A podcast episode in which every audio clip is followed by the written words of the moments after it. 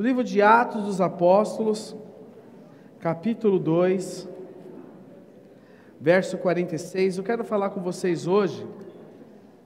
Nós temos falado nesses dias um pouco em cima do tema, do tema Quem Ama Anda Junto, né? A gente tem seguido aí uma sequência. Mas eu quero falar com vocês hoje sobre algo que nós amamos, algo que nós temos prazer, algo que nós doamos às nossas vidas, que chama-se célula. Quero falar com vocês um pouquinho hoje sobre célula. Tem uma, uma frase do pastor Rick Warren, escritor do livro Uma Vida com Propósitos, que diz o seguinte: Nós é mais poderoso do que eu. Repita assim comigo: Nós.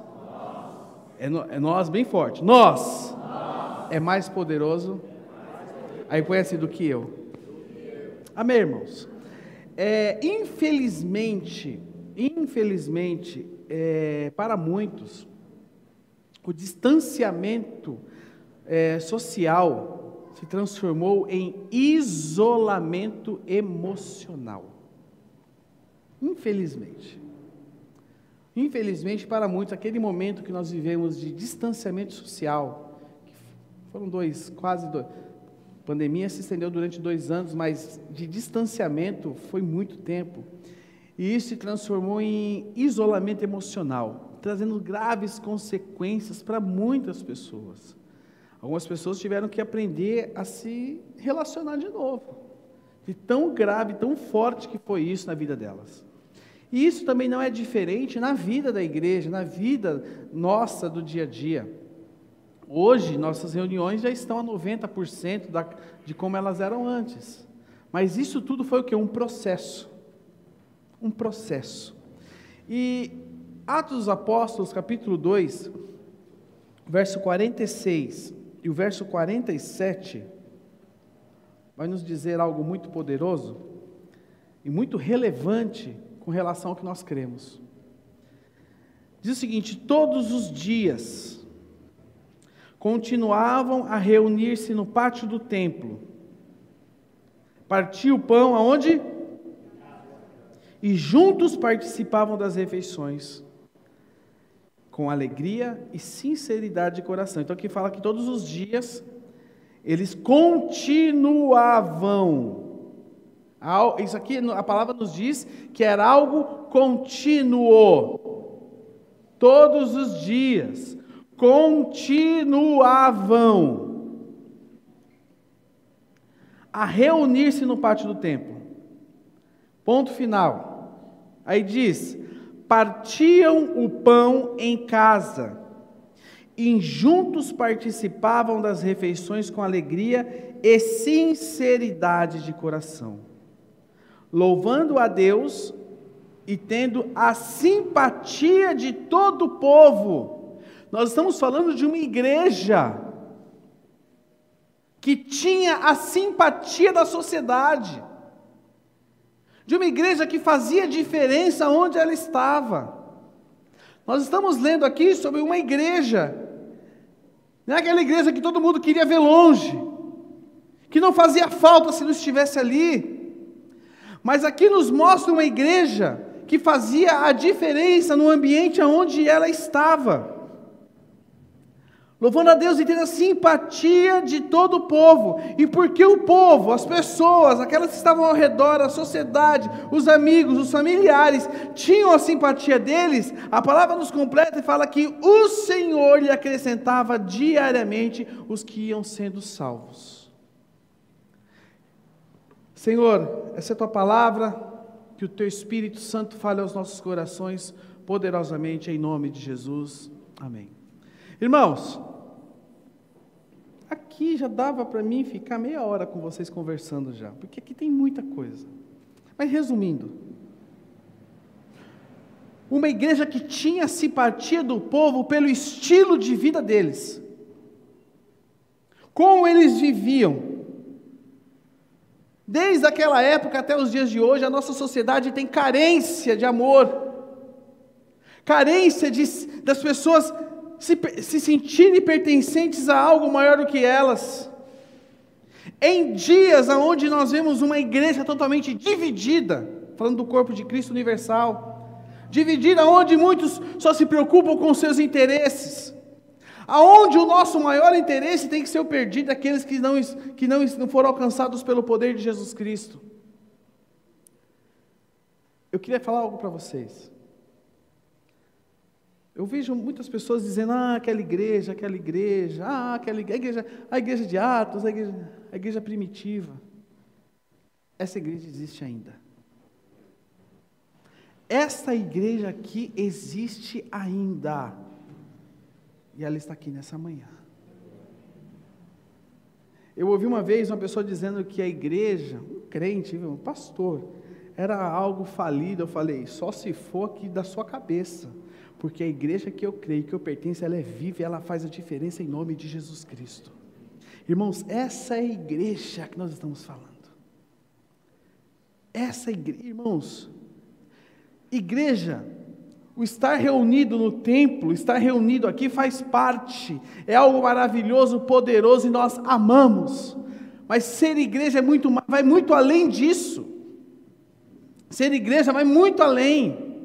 O ser igreja, olha para quem está do seu lado. Ser igreja é como você pode servir ao seu irmão, como você pode abençoar ele. Ser igreja junto com ele é abençoar o corpo todo, que é o corpo de Cristo. E quando nós falamos de célula, o de casa em casa, aquilo que a nossa matriz fazia há dois mil anos atrás, aquilo que nós perseguimos, uma célula, ela precisa ser, em primeiro lugar, bíblica. Uma cela não é um clube, uma cela não é um grupo de amigos que se reúne para falar coisas moralmente sadias e legais, não. Uma célula, em primeiro lugar, ela precisa ser bíblica. Segundo lugar, essa célula, como a igreja, nossa matriz de dois mil anos atrás era, ela precisa ser atraente.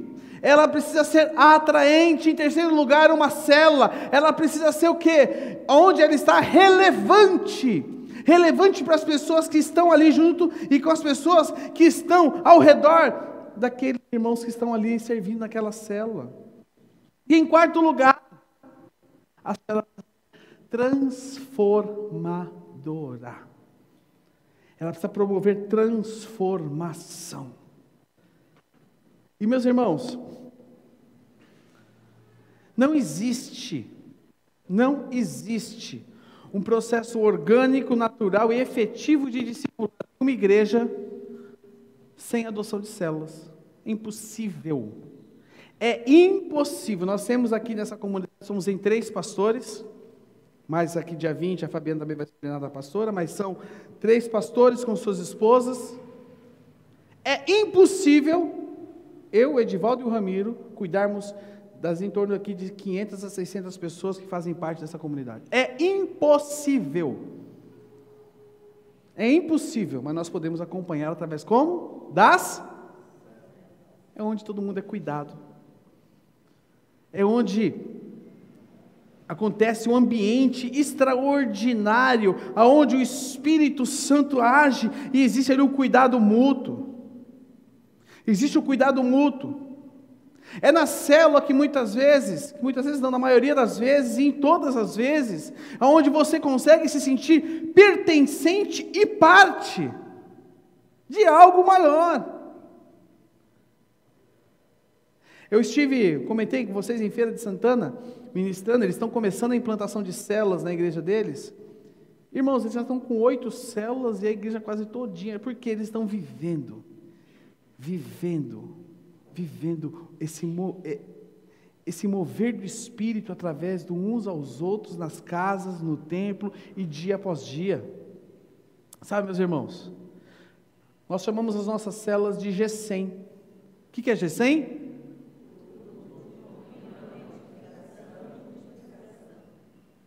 Grupo de comunhão, edificação e multiplicação.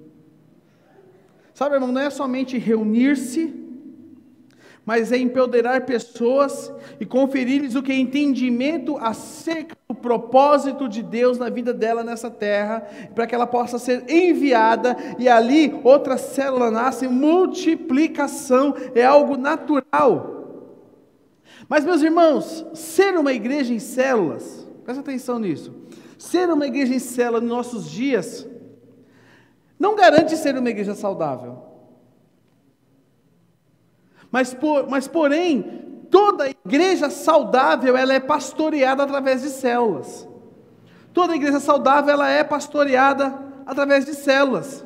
Porque é a partir das células que as pessoas são integradas na vida da igreja, elas são integradas na vida da igreja, elas são pastoreadas e discipuladas, elas são o que mais?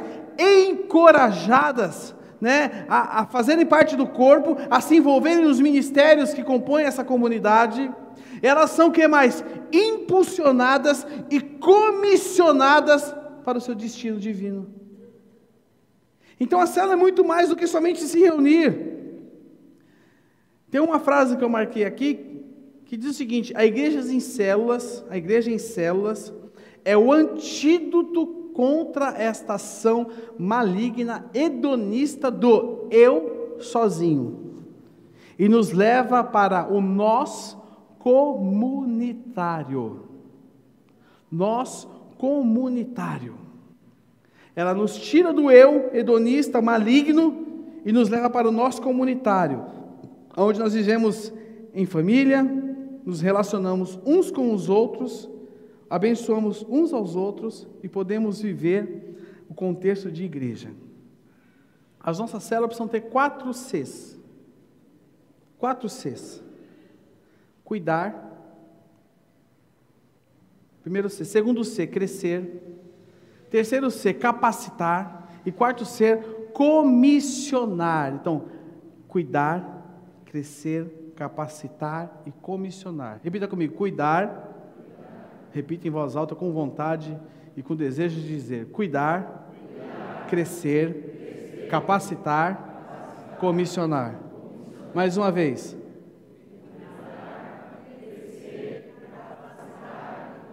O ensaio foi muito bom. Mais uma vez.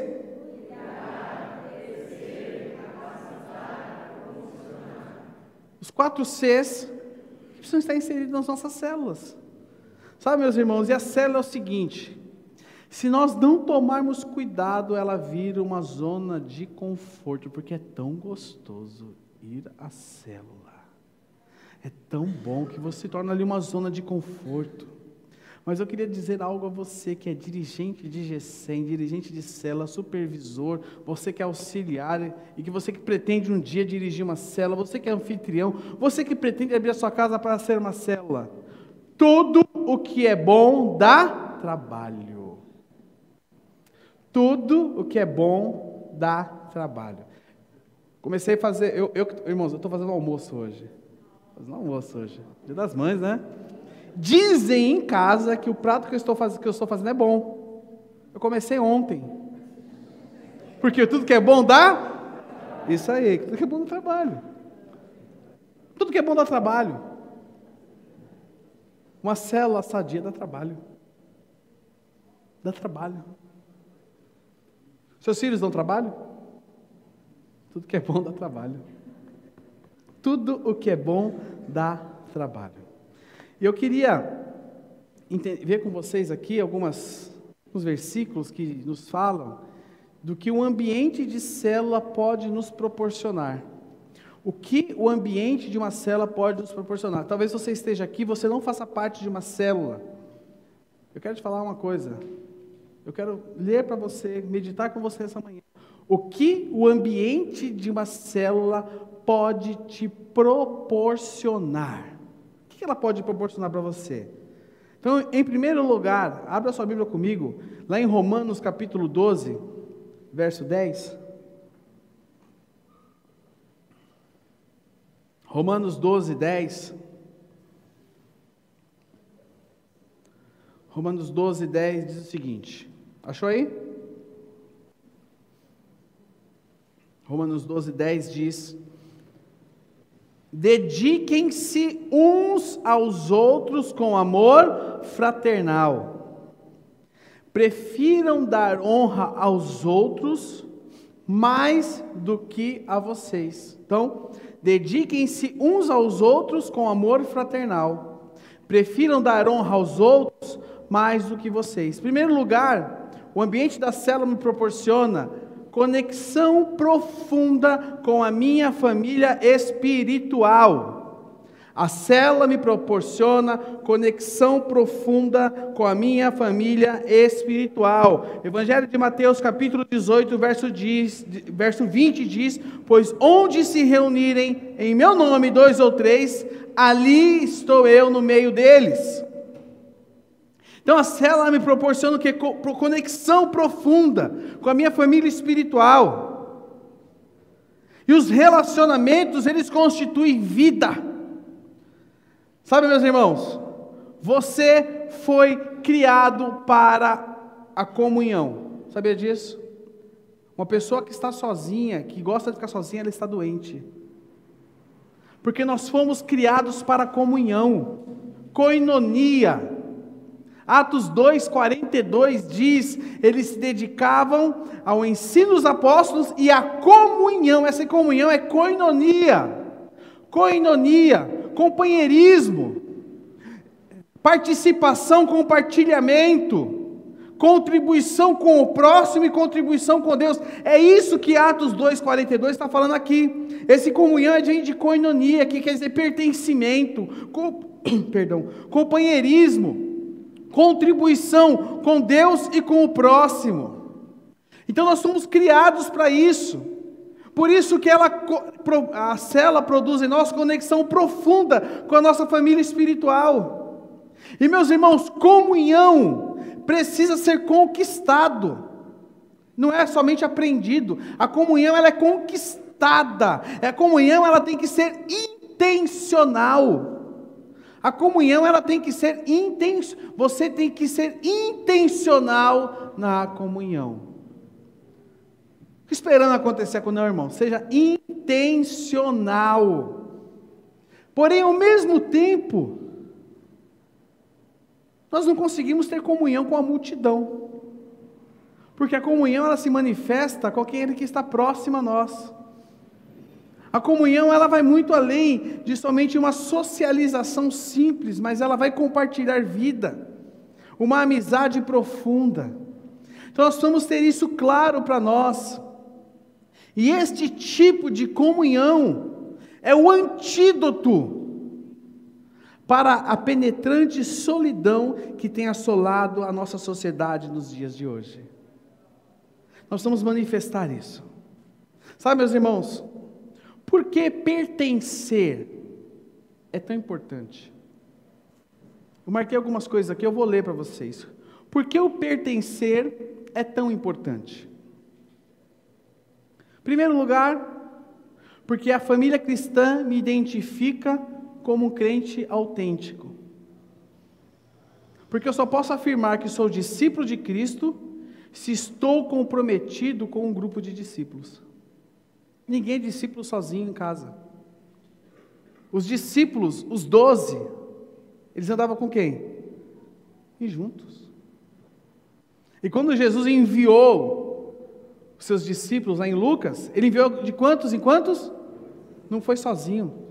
Então eu só posso ser discípulo, eu posso afirmar que eu sou discípulo de Cristo, se eu estou comprometido com um grupo de discípulos. E aí, comprometido com um grupo de discípulos, eu sou identificado como um discípulo de Jesus. Segundo lugar, a família cristã, ela me retira do isolamento egoísta.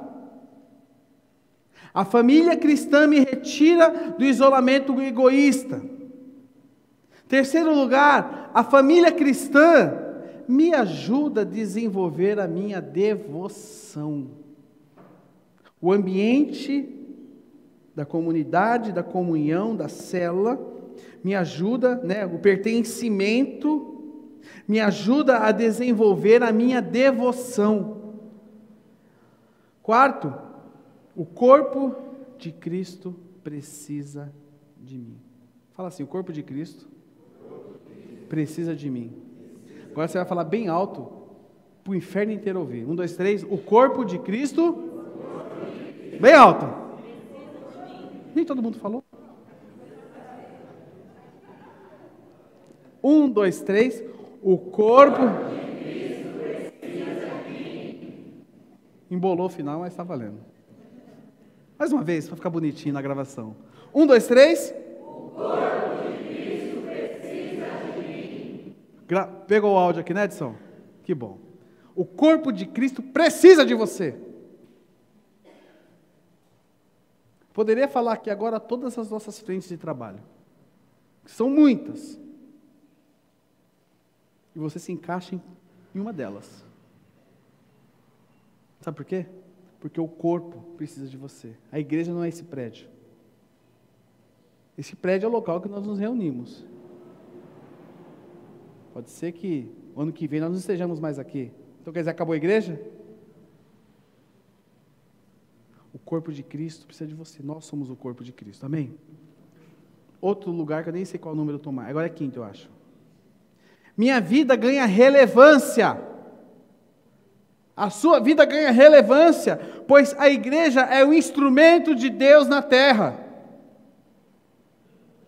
Irmãos, presta atenção.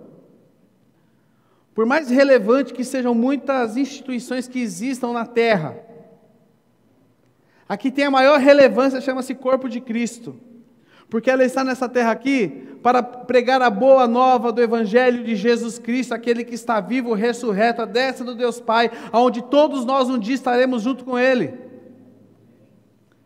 Então, a sua vida ela ganha relevância, porque você se torna o portador de uma mensagem.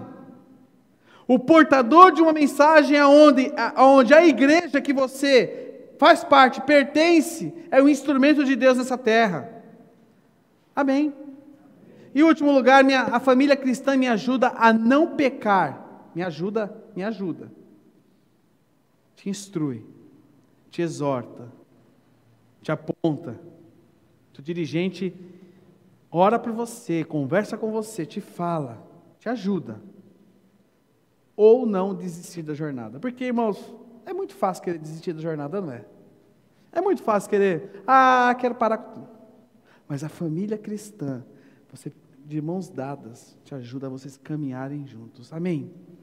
Hebreus capítulo 10, verso 24. Algo muito poderoso está escrito aqui, que diz o seguinte: consideremos uns aos outros.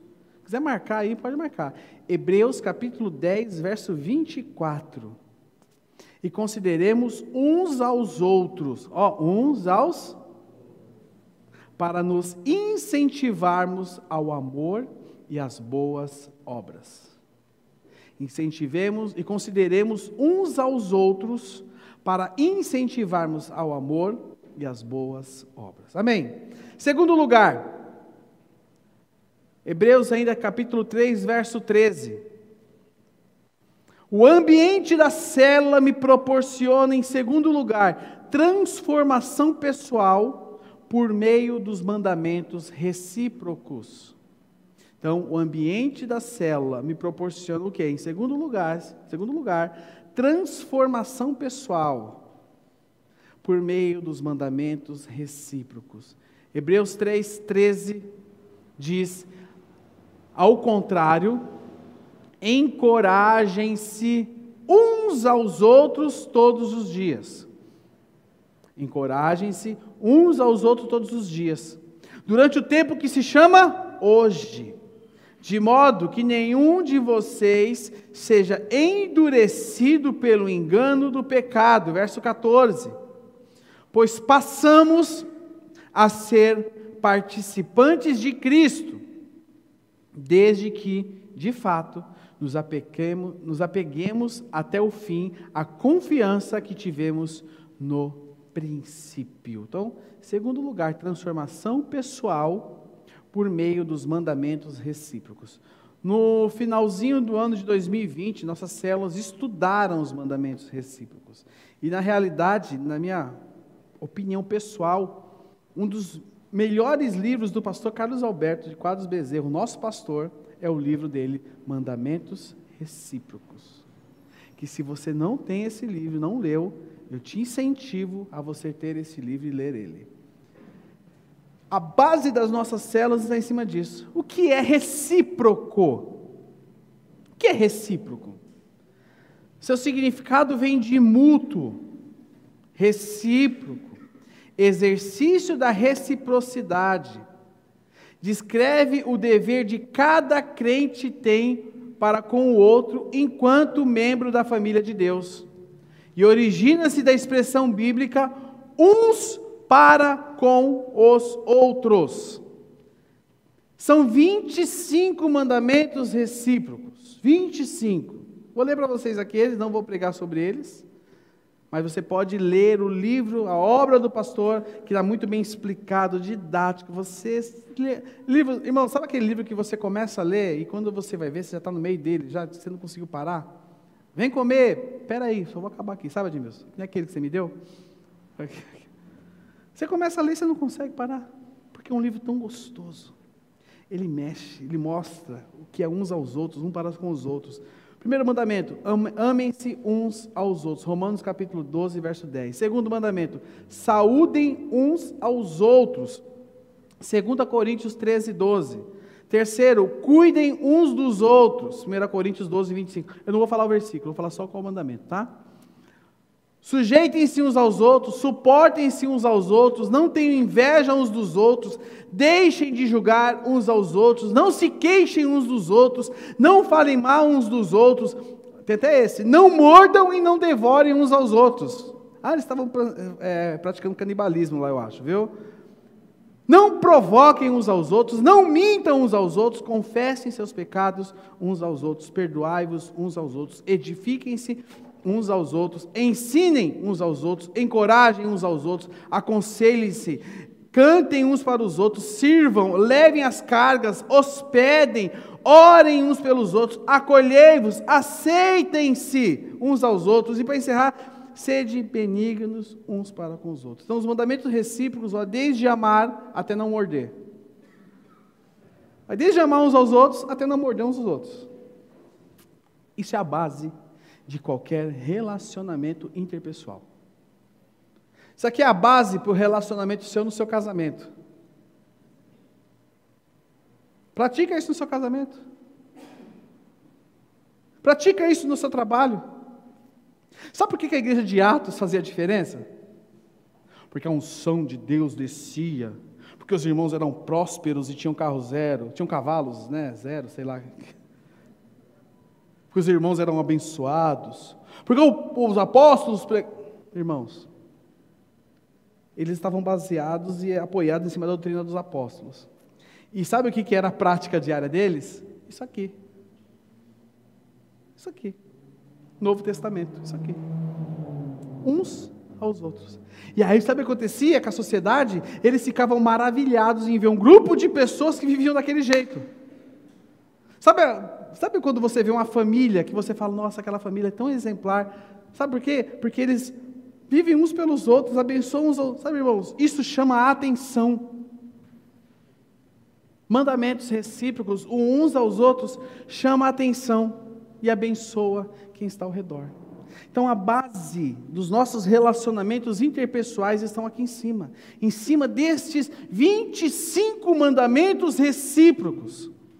Então, aconselho, nossa livraria tem esse livro. Se você não quiser comprar na livraria, quiser pegar emprestado com alguém, mas leia. Tenha acesso a esse conteúdo que vai te abençoar muito. Terceiro lugar, o ambiente da cela pode me proporcionar, sabe o quê? Ativação do seu potencial na igreja e na sociedade.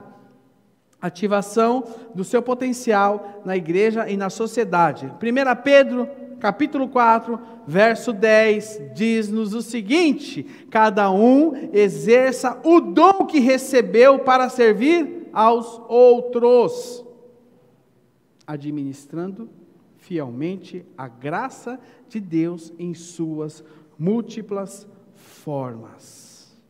Amém, meus irmãos? Então a célula, ela ativa meu potencial na igreja e na sociedade.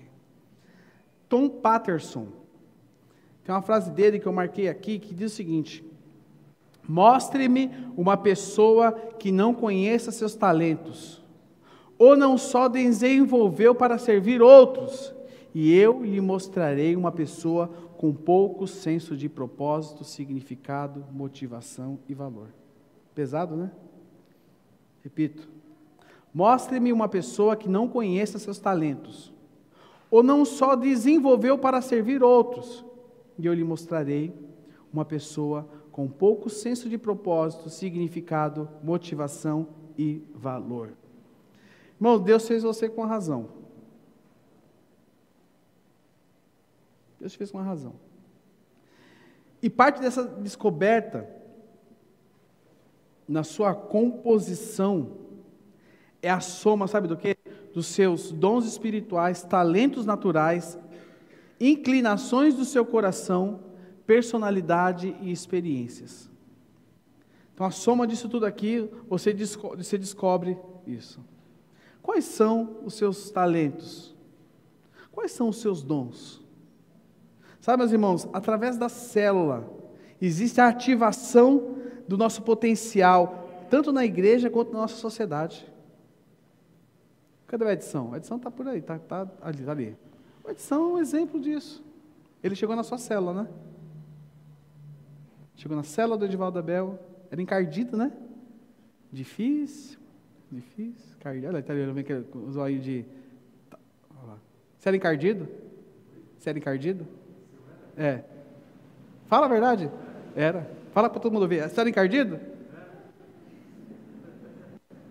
Hoje ele está aqui, ó. É de da Carina, né? Foi lá que ele chegou. Ele encardido. Está aqui hoje. Servindo a nós. Servindo a nós. Ele está servindo vocês aqui. Com o dom natural que Deus deu para ele com o talento que Deus deu para ele. Está aqui.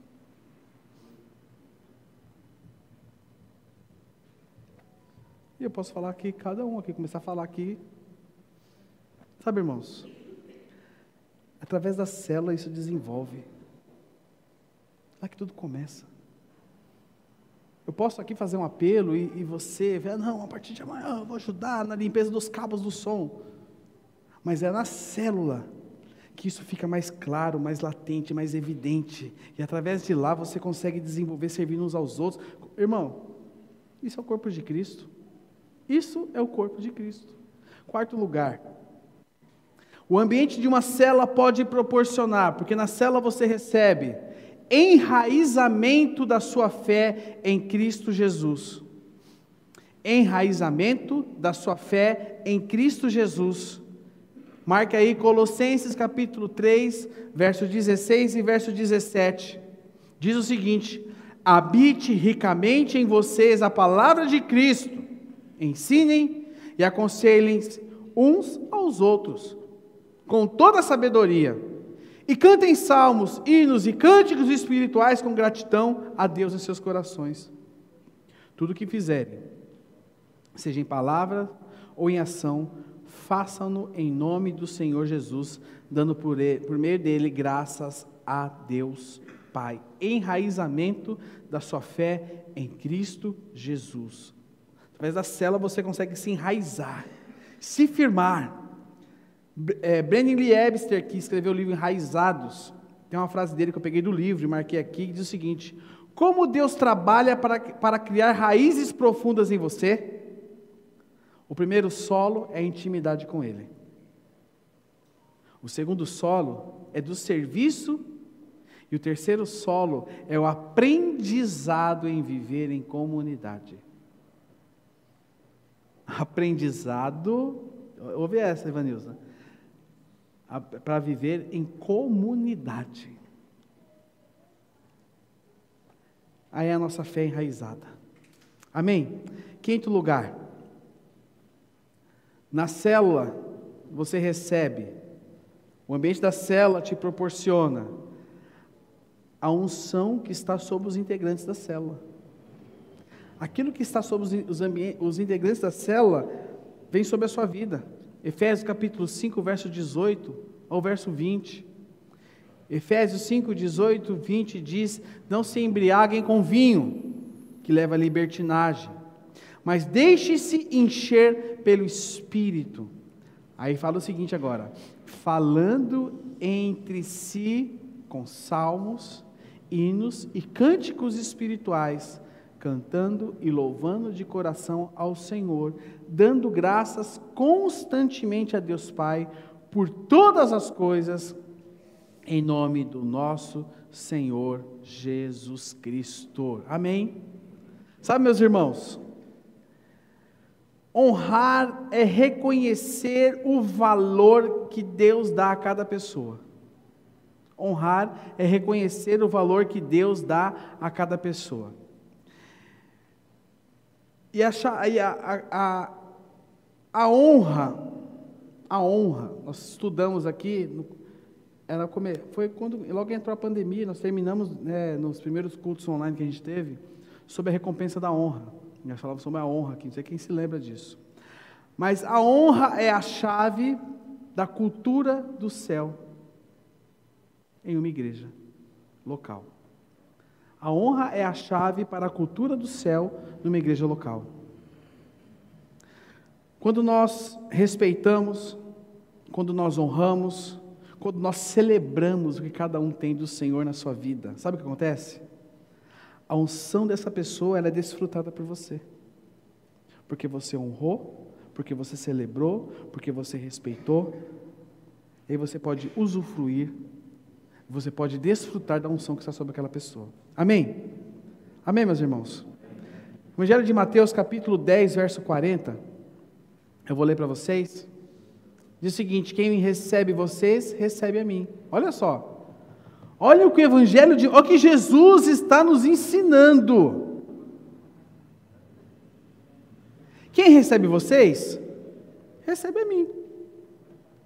E quem me recebe, recebe aquele que me enviou. Vocês estão prestando atenção na ordem das coisas aqui?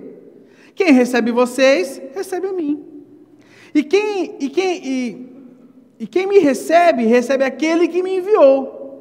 Quem recebe um profeta porque ele é profeta, receberá a recompensa do profeta. E quem recebe um justo porque ele é justo, receberá a recompensa do justo.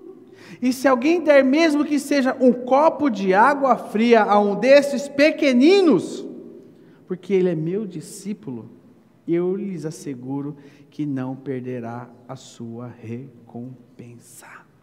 Honra. Honra. Sabe, meus irmãos, o ambiente de honra, em um ambiente de honra, presta atenção nisso. Em um ambiente de honra, não há abuso, não há manipulação, não há controle. Num ambiente de honra, porém é um ambiente propício para que as pessoas reconheçam seus pecados, para que as pessoas sejam abençoadas. Há uma intenção resiliente de amar, a conexão dos corações, que será muito maior do que os conflitos. O ambiente de honra proporciona isso. Amém? Que nós possamos criar entre nós um ambiente de honra, em nome de Jesus Cristo. Penúltimo lugar, sexto, diz que o ambiente da cela pode proporcionar. Evangelho de João 13, 34. O ambiente da cela me proporciona, sabe o que? Capacitação para influenciar pessoas com o amor de Cristo.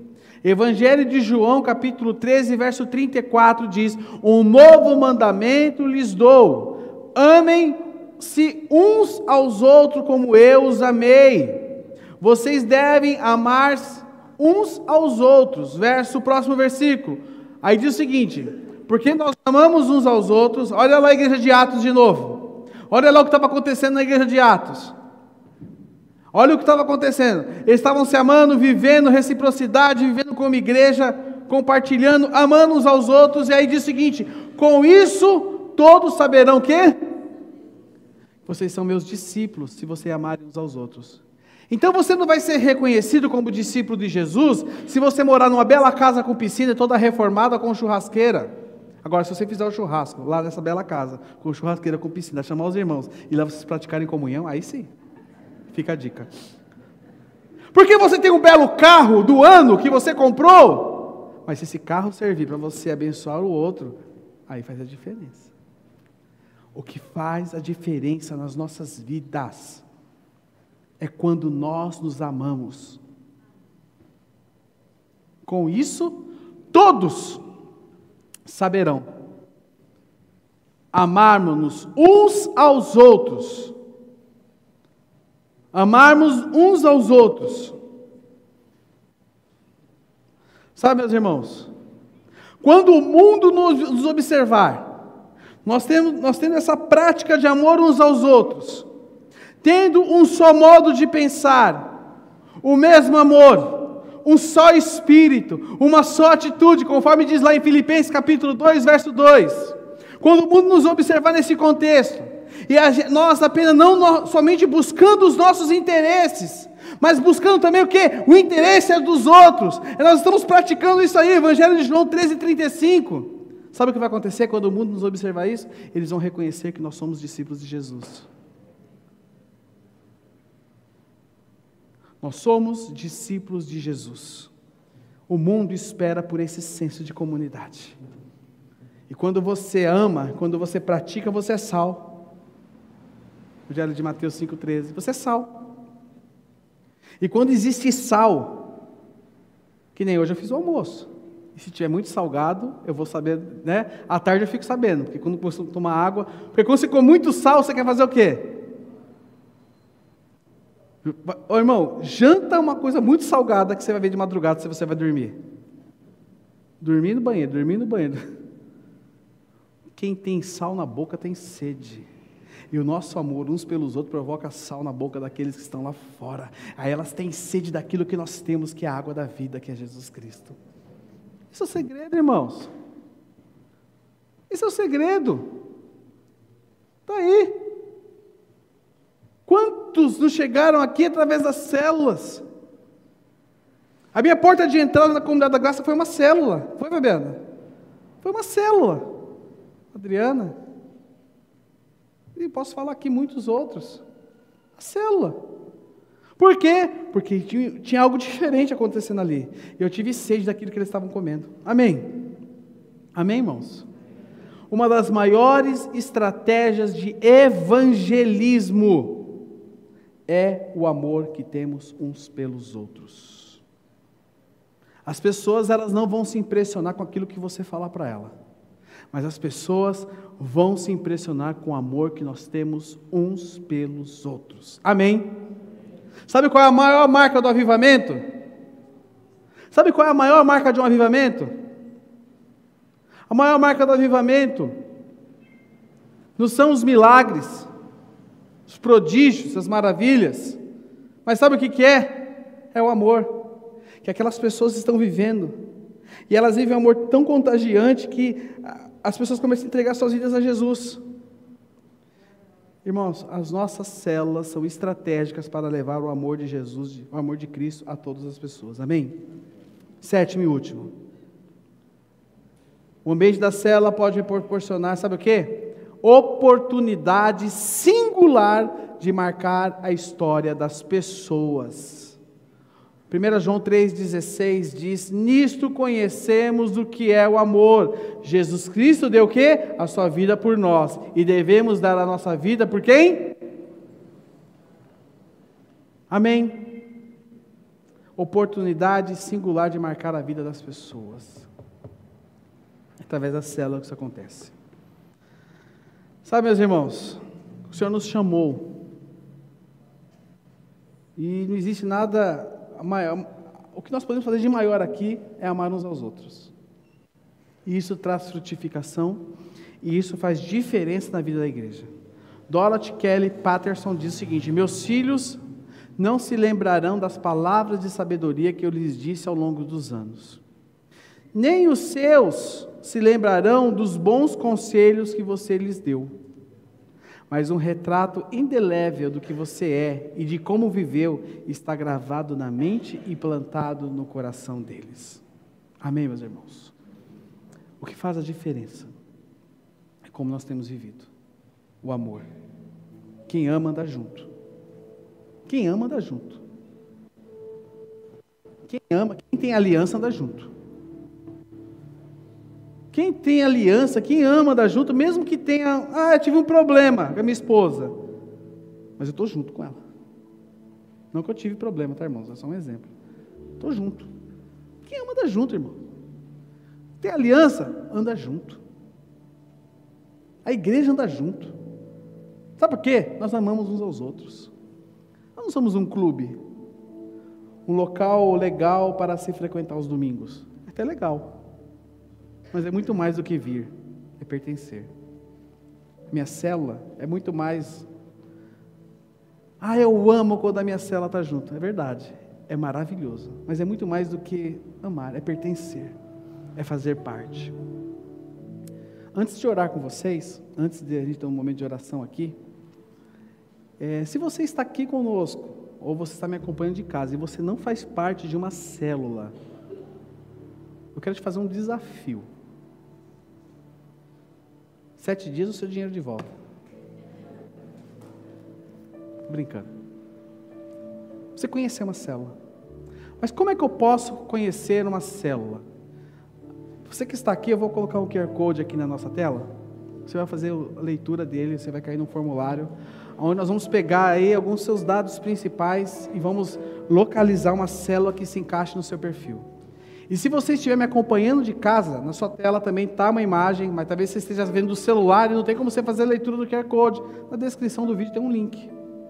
Eu quero te desafiar, te incentivar a você conhecer uma das nossas células. Célula, pertencer, pode mudar a sua vida. Então, vê esse QR Code, talvez você não faça parte, vê esse QR Code, você que está no vídeo aí, me assistindo de casa, faça a leitura dele também, ou clique na descrição desse vídeo, que eu tenho certeza, eu tenho certeza, que depois dessa semana a sua vida não será mais a mesma. Amém? Queria convidar que vocês colocassem.